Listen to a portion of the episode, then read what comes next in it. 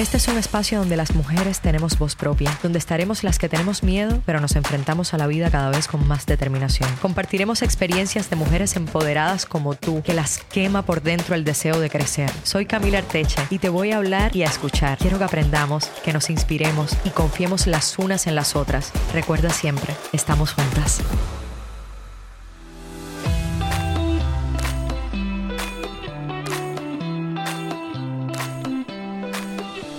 Hermana, no te imaginas las ganas que tenía de volver a hablarte. Ay, yo creo que esto de los podcasts me está creando adicción. ya me lo habían dicho que podía pasar, porque siento que es muy liberador, que es un espacio mucho más íntimo donde puedo profundizar en, los temas que me preocupan, eh, en los que me cuestiono. Y siento también que te escucho, que puedo escucharte esos cuestionamientos y esos problemas que también tienes tú. Siento que hemos abierto un canal de comunicación especial, cercano, en donde podemos contarnos lo que nos gusta, lo que nos preocupa y sobre todo compartir las soluciones, que es uno de mis mayores propósitos dentro de Estamos Juntas, compartir soluciones. Así que si tienes algún problema, algo que te estás cuestionando, algún tema que quieras traer a este espacio, déjame saber en los reviews, déjame saber en los mensajes de Instagram, de Facebook, donde quieras. Y, si quieres que invite a una mujer especial, una mujer que admires o que sepas que tenga alguna experiencia que nos puede ayudar e inspirar a todas, pues que también me lo dejes y invitarla y tocar esos temas que te preocupan. Esto va de compartir. te lo dije en el primer episodio y te lo repito para hacernos la idea juntas y que se nos pegue. Estamos juntas. Esto va de compartir. En el episodio anterior te hablé por arribita, digamos, sobre el perdón. De cómo nos sana perdonar, de cómo me ha sanado a mí perdonar, porque nos permite avanzar con sentimientos creo que más puros y más equilibrados hacia nuestra meta. El perdón, para mí, es pasarle por encima a aquel hecho, persona o situación que nos hizo y nos hace sentir mal. Es estar alejada de los rencores, de la venganza, del odio, del no hablar nunca más, de no ver nunca más, de no volver nunca más. Pensemos, abrigar sentimientos negativos hacia alguien o algo, ¿a quién puede hacerle daño? ¿A ese alguien, a ese algo o a ti misma? Por supuesto que a ti. Solemos gastar la energía en eventos y sentimientos negativos en vez de emplearla en todo lo que nos da bienestar, paz y equilibrio. Hace poco me estaba leyendo un libro que me recomendó una amiga, una amiga que admiro mucho, el libro se llama Usted puede sanar su vida. Su autora escribió, perdonar significa renunciar, dejar en libertad. No tiene nada que ver con ningún comportamiento externo. Es simplemente no seguir aferrada a algo.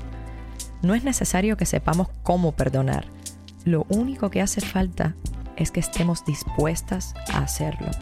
Que de los cómo ya se encargará el universo. Aunque entendemos tan bien nuestro dolor, qué duro nos resulta a casi todos entender que ellos, sea quienes fueren esos que más necesitamos perdonar, también sufrían. Es necesario que entendamos que estaban haciendo lo mejor que podían con la comprensión, la conciencia y el conocimiento que tenían en aquel momento. Esa frase me tocó mucho porque me hizo conectar con algo que mi mamá siempre me dice y es la gente hace lo que mejor puede de acuerdo a su nivel de conciencia. Entonces, ¿por qué no pensar que esa persona que hoy, o ese algo, esa experiencia que hoy no hemos perdonado, incluso a nosotros mismos, a nosotras mismas, pero de eso quiero hablar en otro podcast, del perdón hacia nosotras mismas. Hoy vamos a enfocarnos en lo que no hemos perdonado fuera, digamos.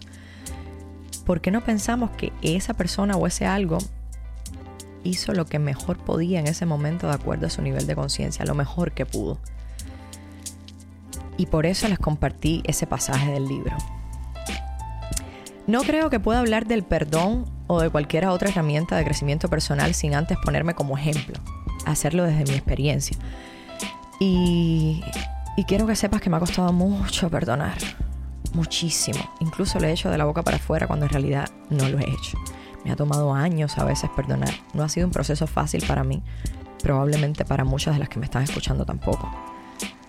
Claro, uno dice, hay situaciones y situaciones. no todo se puede perdonar. Y eso precisamente es lo que nos decimos para justificar por qué a veces perdonamos con mayor facilidad y otras nos pasan los años por encima y seguimos albergando rencores. Perdonar. ¿Por qué queremos o no queremos perdonar a alguien? Primero, porque sentimos que esa persona nos ofendió, nos dañó, nos decepcionó, nos traicionó, nos usó, nos mintió, nos hizo algún daño. Segundo, pensamos que esa persona merece o no nuestro perdón desde nuestra perspectiva, sin analizar sin siquiera por un segundo escucharle o ponernos en su zapato. Y ahí entra el. ¿Quiénes somos nosotros para, para saber si esa persona merece o no nuestro perdón? En fin, del ego también vamos a estar hablando en algún momento. Tercero, nos dejamos cegar por lo que yo llamo las bajas pasiones, que son el odio, la ira, la venganza y cuando menos, el rencor. Cuarto, echamos tierra al asunto, no dejamos ni que nos hablen de eso, nos prohibimos pensarlo porque nos pone mal y cuando alguna persona nos recuerda ese evento o esa persona decimos, no, no, ni me hables de eso. y sin calcularlo, sí nos pone mal, nos pone muy mal. Vamos acumulando toda esa energía, esa vibra negativa que convierte la herida en un cráter, en un agujero negro, en un lugar sin retorno. Yo he estado en ese agujero negro varias veces. Una de ellas en un momento de mi vida bastante difícil. En un video que publiqué en mi perfil de Instagram, hablo de esa circunstancia difícil que pasé en mi vida, eh, donde todo a mi alrededor se derrumbó en muy poco tiempo, como, como en efecto dominó. Para las personas que no han visto ese video, Mm, yo cuento una etapa de mi vida donde todo estaba perfecto en mi casa, donde vivíamos mi abuelo, mi mamá, mi padrastro y yo. Mi abuelo estaba muy enfermo, mi padrastro era el único soporte de la casa. Mi abuelo muere y mi padrastro se va a otro país, a Estados Unidos, sin decir absolutamente nada a nadie. Y nos quedamos solas, mi mamá, mi abuela y yo. Y yo tuve que asumir el rol de llevar la comida a mi casa. Ese para mí ha sido uno de los momentos más difíciles de mi vida porque la, mi existencia cambió por completo. o sea, de niña pasé a ser mujer, pero así con una velocidad eh, y a vivir la vida con más conciencia de que ahora tenía una responsabilidad mucho mayor. Y aún así, eh, y el sentido por el que hice el video, o uno de los sentidos por el, que, por el que conté mi historia, uno para bajarme del pedestal a esas personas que me tenían súper idealizadas, que piensan que los artistas no tenemos problemas y que tenemos la vida perfecta, que se venden muchas veces en redes sociales. Y dos, porque pese a eso, yo nunca abandoné mis sueños. O sea, trabajé, como decimos en Cuba, como una mula, pero seguí actuando, ¿no? Y seguí luchando por, por mi propósito y por mi sueño, que era y sigue siendo ser actriz y vivir de eso y de mi pasión. Y nada, esa es una de, ese es uno de los agujeros negros donde yo he estado. Y puede que pienses que hay quienes los logros les caen del cielo, no los discuto, pero la mayoría empieza a obtenerlos después de giros inesperados y dramáticos en sus vidas. Ese fue mi caso. Y como toda situación compleja, digamos que afloró lo peor y lo mejor de mí. ¿Con cuál crees que me quedé? ¿Con cuál te quedarías tú? Yo me centré en lo mejor, donde por supuesto estaba el perdón. Comenzaba a trabajar y soñaba concentrarme en mi carrera sin mayores preocupaciones, como ya les estaba diciendo. De pronto debí asumir las riendas de mi hogar para hacerme cargo de mi mamá y de mi abuela pues justo después de la enfermedad y la muerte de mi abuelo y del desgaste psicológico y físico que eso implica para una familia, las familias que han tenido personas enfermas dentro de una casa saben el desgaste que eso da. Como les decía, mi padrastro se fue de Cuba sin previo aviso. Eh, y mi hogar se quedó de luto, sin darnos la posibilidad de opinar o adaptarnos a la idea de su ausencia. Y justamente de ese evento quiero hablar hoy es como, viene siendo como una segunda parte de esa historia que conté en las redes, ¿no? Eh, porque el final fue muy bonito ahí, pero ciertamente para mí fue muy complicado porque la primera reacción fue ponerme muy molesta. O sea, muy molesta. y cuando yo me molesto, me molesto. Y y lo maldije por irse. Maldije a mi madre por escogerlo. Maldije a mi abuela por quererlo. me maldije a mí misma por maldecir a mi familia. Y me cerré como no son capaces de imaginar. No lloré en mucho tiempo. No hablé del asunto con nadie. No lo mencioné por muchos días. Hasta que sin tener esa conciencia del perdón que te estoy compartiendo hoy, decidí reabrir la herida. Y no creas que el perdón me llegó por arte de magia o porque ya era una mujer madura en mis sentimientos y mi forma de ver la vida y tal. Para nada. El perdón me llegó porque, porque sentía que, que estaba siendo peor albergando emociones negativas hacia él. O sea, hacia, hacia el hombre que había sido mi padre también, que yo adoraba con todo mi ser, que, que era de alguna parte eh, mi vida, ¿no? Eh, estaba lidiando con el daño que nos había hecho, pero de una manera que me estaba haciendo mucho daño a mí. Incluso decidí perdonarlo primero de dientes para afuera sin analizar realmente cómo sanar, cómo sanar de verdad. Lo primero que hice fue pensar en los errores recientes que yo había cometido. Errores típicos de la juventud, de los seres humanos, que estamos para equivocarnos y aprender constantemente. Yo creo que nunca dejamos de equivocarnos si lo vemos de esa manera porque no hay nada bien ni mal, son simplemente decisiones. Pero con mis errores en una mano, sostuve los de él en la otra. Yo tomé responsabilidad del asunto y de mis errores en ese momento. Y así le di a mi padrastro el derecho a cometer sus errores, sin demeritar su valor como persona, todo el valor que tiene, que es muchísimo. Mi mamá estaba cegada por el dolor del abandono Quizás en ese momento no lo entendí bien, ahora lo entiendo mucho más. Dijo sobre él palabras muy hirientes, que luego ha borrado con su propio perdón, porque ella también ha tenido su proceso de perdón. En un intercambio tenso entre las dos, entre mi mamá y yo, le dije, lo que él hizo estuvo mal. Yo también estoy lastimada. Pero es como mi papá, es mi papá. Y eso no lo puede cambiar, ni siquiera toda la rabia que hay en el mundo. Y lo digo y, y y me emociono todavía porque recuerdo ese momento, ¿no? A la luz de los años vi que, ese había sido el primer paso para avanzar. Entonces, después de, unos días que se había ido, eh, él llama a Cuba por primera vez. Y recuerdo como si fuera hoy la conversación que tuvimos. Y le hice saber mi postura. Él es como mi papá. Y a los padres y a las madres, creo que siempre hay que saber perdonarles. En esa llamada, que no recuerdo exactamente cuánto duró, él me habló de cómo reconocía que la forma en que había llevado a cabo su decisión no era la mejor para nosotras, que era consciente del daño que nos había provocado, ¿no? Entonces aprovechamos para expresar los dolores que teníamos los dos y yo le dije todo, desde cómo le maldije hasta cómo extrañaba, hasta cómo extrañaba eh, el salir en su carro por toda Cuba, conocer Cuba, eh, cómo extrañaba la complicidad que teníamos.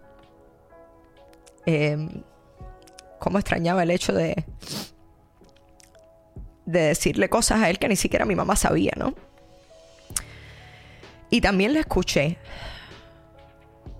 Me habló de sus inseguridades, de su temor, de su arrepentimiento.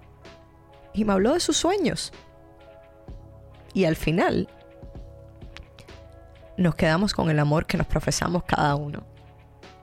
El amor que nos teníamos y que nos tenemos como padre e hija, aunque no sea mi papá biológico.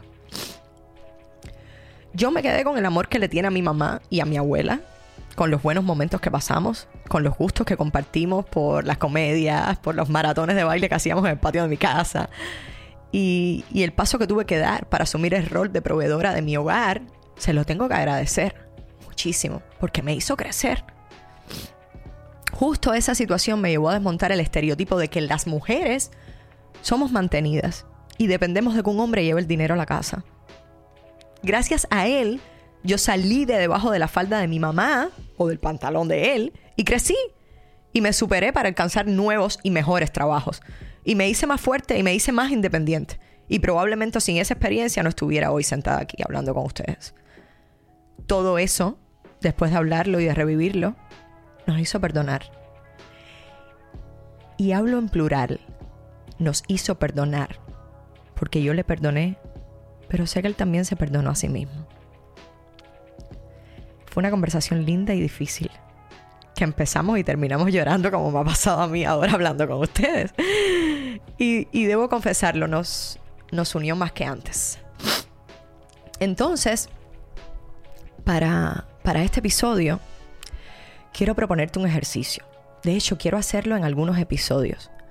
Proponerte ejercicios prácticos que nos ayuden a romper con todas esas creencias limitantes que nos han creado, ¿no? Eh, este lo haré yo también y me gustaría saber luego cómo te fue. Así que pónmelo en los reviews y cuando lo hagas, bueno, después te digo eso. Una, quiero que comiences a registrar en todos tus archivos, en tus archivos mentales, a pensar en alguna persona especial que probablemente estés distanciada. Puede ser familia, puede ser amistad, puede ser conocida, puede ser tu pareja. Y que busques dentro de ti las causas que propiciaron ese alejamiento. Busca qué propició ese alejamiento, alejamiento. O sea, qué en realidad fue lo que te molestó, qué sentimiento te llevó hasta ahí. ¿Y qué responsabilidad tienes dentro de eso? Porque siempre tenemos responsabilidad con las cosas que nos pasan, o al menos así pienso yo. No busques dónde situar la culpa. No es la idea. No es la idea. No busques a quién culpar. Ya por, ese, por esa parte pasaste. Reflexiona. Aquellas razones que las alejaron o que los alejaron tienen la misma validez ahora. ¿Sigues pensando que es tan importante mantenerte alejada? ¿Cuánto bien te podría hacer volver a donde esa persona? Llamarla, decirle lo que sentiste, lo que sientes hoy y lo importante que fue o sigue siendo en tu vida. Así que te propongo que llames a esa persona, que le hables y le conectes, aunque sea solo por esta vez. Pero hazle saber y hazte saber a ti misma que en este camino de la vida andamos juntas y nos necesitamos. Y me encantaría que también le dijeras a esa persona por qué estás haciendo este ejercicio y que le compartas el link de este episodio y que me lo dejes escrito en los reviews. ¿Cómo te sentiste después de hacer este ejercicio? A lo mejor te toma unos días, ya sé que es difícil. A lo mejor te toma unos días pensarlo, te toma unos días tomar acción, pero no te quedes inerte. Hazlo. Y me cuentas cómo te fue. Y así también le das la oportunidad a esa persona de quizás conectar con este espacio donde estamos juntas. Sé que tienes alguna herida abierta en tu alma, que está pidiendo a gritos el perdón. Todas la tenemos. No dudes ni por un instante que eso es lo que puede sanarla. Tampoco dudes que esa sanación solo puede venir de ti. No temas encontrarte con una versión de tu persona que no te agrada. Todas tenemos cosas que no nos agradan de nosotras mismas, pero tenemos que asumirlas. Así somos y es maravilloso. Es lo bonito de la variedad. Eres una mujer lista para ponerte cara a cara ante tus errores, ante tus inmadureces y tus sentimientos. Perdona a ese alguien, aunque no le vuelvas a ver o a hablar, o aunque la reacción de esa persona no sea la que esperabas. Pero sana tú, porque la vida le separó. Perdónate a ti si la herida va por un error que crees que cometiste. Pero perdona, por favor. Y nunca Nunca te sientas sola en este proceso de liberación, porque en sanar y renacer estamos juntas si resuenas, si vibras con todo lo que te has llevado hasta aquí, compártelo en tus redes, en tus historias, con tus amigas, con tus hermanas, para que nuestro mensaje llegue a muchísimas más mujeres. Te recuerdo que este es un espacio donde tú eres la protagonista, así que vuelve siempre para hablar y escucharnos, para aprender y conocernos. Te quiero grande, estamos juntas.